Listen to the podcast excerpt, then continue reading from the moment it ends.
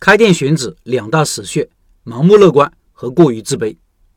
关于店铺选址，总有说不完的话题，比如要不要开在同行旁边。来看看肖老板和我对于这个问题的看法。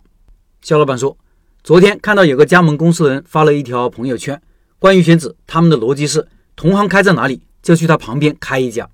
二零二一年，有位线下学员要我帮他参考参考选址，我去车一百多公里过去之后，他先带我看了一家同行。位置不错，在两个公交站之间，后面是大的城中村，马路对面是汽车站、夜总会、步行街。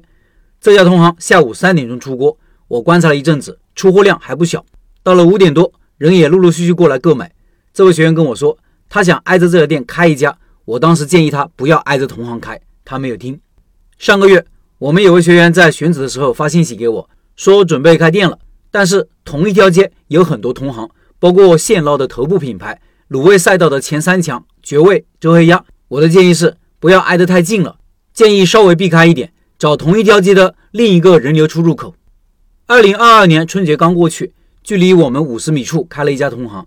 三月份，另外一家同行店将开在我们一店之隔。就在我们还没有反应过来的时候，隔壁的隔壁又有一家店开始了装修。这还不算完，接着又有三家门店，包括周黑鸭和一家摊位，陆陆续续冒了出来。小半年过去了，如今的情况如何呢？第一，隔着我们一个铺面的某某鲜卤，刚开始无人问津，后来另辟蹊径，主打外卖。目前外卖单量还不错，但是利润很低。店里至少三个人，一个老师傅卤货，一个人看店，还有老板每天都在店里。第二，某某鲜卤的隔壁是一家加盟店，走的是五香卤味加粉面饭的路线，加盟费五点八万，设备费估计大几万，装修投入至少十二万以上。三到四个员工，客流不多，生意很一般，砸下去的二十几万，什么时候能回本都不知道。第三，我们后面的一家某某现捞，老板以前没做过餐饮，租下那家店本来是打算做便利店的，后来又想做麻辣烫，可能看到卤菜店多，最后改成了卤菜店，主打卤味加米饭套餐，请了两个人，九点九元的鸡腿饭都无人问津。第四，稍微远一点的周黑鸭品牌店就不说了，价格是真的贵啊。第五。距离我们最远的，也就是年后开的第一家店，生意还是不错的，请了三个人。由于刻意保持了距离，人流冲突不是很大，大家相安无事。第六，我们斜对面的凉拌菜摊生意还不错，两夫妻做的，每天傍晚摆摊到晚上九到十点，主打凉拌素菜，客单价很低。在狼群环视的环境下，这两个月我们的日子也难过了一些。尽管很多老顾客还是喜欢来我们家买，但是也招架不住这么多同行的分流。四五月份，我们用龙虾保持了比较高的营业额和利润。六月份一直下雨，加上教学的事情耽误了，没有做龙虾，营业额就下降了不少。我最近几天闲下来了，就马上抽出时间，针对门店的情况，再逐步制定调整方案。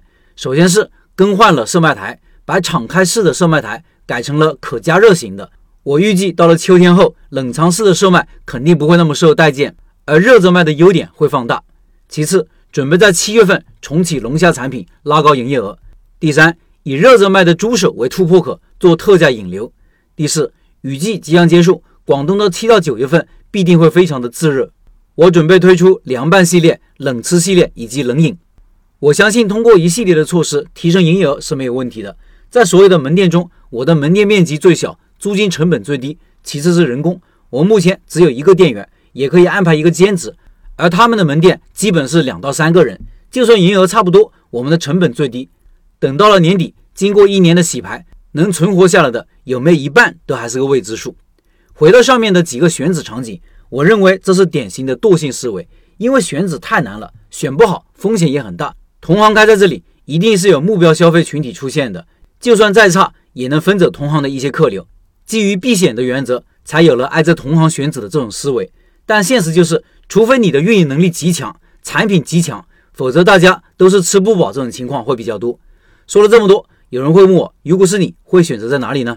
我的建议是，先去统计和分析同城的同行，看看他们都开在哪里，他们的生意如何，他们的主要消费群体有哪些，消费时段集中在什么时候，口味和菜品以哪些为主，有哪些优势和不足的地方。对这些数据进行整理后，我们从中抓取有用的信息，描绘出一幅选址画像。根据选址画像去摸排合适的店铺位置，这样可能会更加有效。以上是肖老板的分享，下面再说说我的看法。关于选址开在同行隔壁的做法，是很多老板的做法，觉得这稳妥。但是好不好呢？以前其实我做过很多分析，我总结一下我的核心观点：最好的选址是选择一个有需求但是没有竞争的，或者竞争少的，或者竞争对手不如自己的地方，这样的地方胜算最高。这样的地方有没有呢？当然有啊，需要你踏破铁鞋去找。选址之所以难，难就难在这里，你要有善于发现需求的眼睛和思路。一个实体店影响的主要范围也就几百米，一个城市那么大。总有些地方是有机会的，这也是我们这些草根小个体的机会。其实是有需求，但是竞争激烈的地方，这种地方能不能开呢？也能开，但是一定要做好评估，而且主要是评估自己，看看自己有没有胜算，是强于对方，有碾压性的优势，还是只有差异化的优势，有无突破性的点，有没有杀手锏。新手在这个环节容易低估对手，高估自己，最后死于盲目乐观。也容易低估自己，高估对手，过于自卑，做不到真正的客观，这也是人性的弱点。选址的环节其实也是一个充分认识自己的过程，所以知己知彼真的很重要，尤其是知己。你只有知道自己是什么水平了，才会去提高自己的水平，无论是产品方面还是运营方面。你自己水平高了，选择范围就大很多，机会也会多很多。另外，六月份的拜师学艺项目就是现捞卤味。直播时间是六月三十号，感兴趣老板进入微信交流群和肖老板直接交流，音频下方有二维码。